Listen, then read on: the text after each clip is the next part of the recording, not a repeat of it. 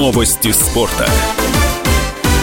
Российская шахматистка Александра Горячкина победила в Кубке мира, который проходит в Баку. В финале россиянка обыграла на тайк-брейке представительницу Болгарии Нургюл Салимову. Горячкиной 24 года, она занимает третье место в женском рейтинге Международной Федерации ФИДЕ.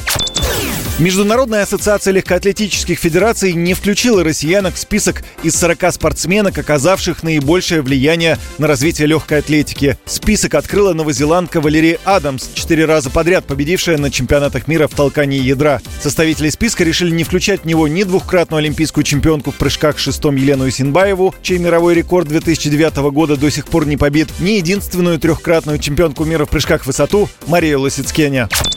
И еще про Елену Исенбаеву. Легкоатлетический стадион в Махачкале имени двухкратной олимпийской чемпионки в прыжках шестом Елены Исенбаевой переименовали. Об этом сообщает РИА Новости со ссылкой на постановление правительства Республики Дагестан.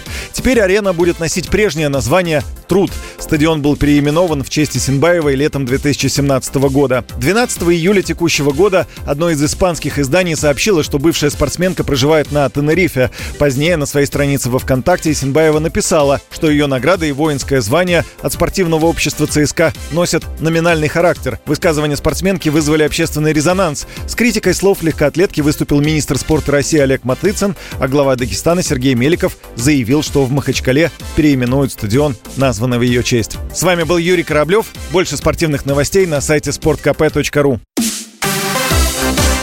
Новости спорта.